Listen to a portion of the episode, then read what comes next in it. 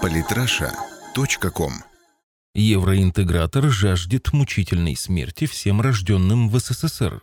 Константин Одессит. У здания Одесского горсовета состоялся очередной Евромайданчик со всеми атрибутами, фейерверком и толкучкой. Зачем отстаивать свою правоту, дискутировать, переубеждать, хотя бы в тех же постмайданных псевдовыборах побеждать? Легче шины жечь и двери ломать. После киевского Майдана, кто на местах майданчик захватит, тот и прав. Как бы прецедентное право. На этот раз в Одессе заказчиком майданных скачек выступило руководство авторынка, который самовольно разросся и оттого годами не получает землеотвод у всех составов горсовета. Видимо, с депутатами никак цену вопроса не сложат. Патриоты дешевле. То, что в условиях евродемократии бизнесмены стали использовать боевиков для защиты своих интересов чаще, чем адвокатов в судах, закономерно. Ведь реформирование судебной, исполнительной и правоохранительной систем на Украине ведет к их полному параличу, как и все остальные еврореформы, к параличу государственной системы и экономики. При этом приближение конца начинают чувствовать и самые идейные евроинтеграторы,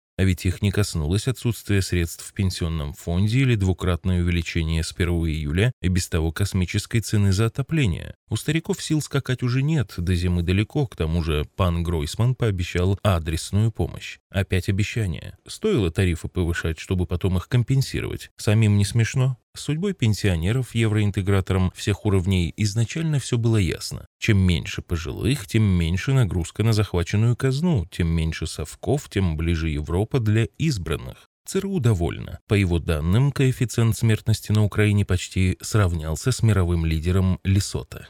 Очередная цветная победа демократии на отдельно взятом кладбище. Но ведь и для поколений, которым пока рано на покой, также никаких перспектив на родине. Выход один – уехать из страны победившей демократии, чтобы на чужбине ягоды собирать, цемент мешать, посуду мыть. Не зря в украинских школах, вузах учились. А если папа с мамой красивой родили, верх карьеры, не только душой, но и телом торговать. Трех лет не прошло, а среди сведомитов, не дождавшихся обещанного, уже густо пошли взрывы сознания. Наглядный пример – истерика одесского сведомита на пресс-конференции, приуроченной к последнему антитрухановскому Майдану. Станислав Домбровский заявил, что счастье украинцев наступит тогда, когда уйдут в мир иной все, кто родился в СССР. Этот внутренний москаль, он же живет пока последний, кто родился в Советском Союзе, не сдохнет, желательно в страшных муках. Никто из наших детей не будет иметь счастья.